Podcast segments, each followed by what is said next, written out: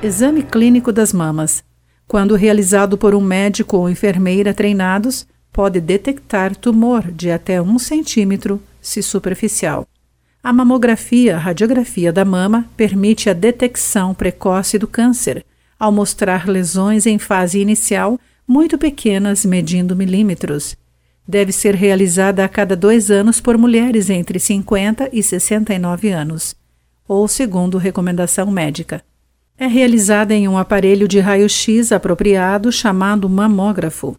Nele, a mama é comprimida de forma a fornecer melhores imagens e, portanto, melhor capacidade de diagnóstico. O desconforto provocado é suportável. Para mais informações, diz que Saúde 136 ou visite o Instituto Nacional do Câncer www.inca.gov.br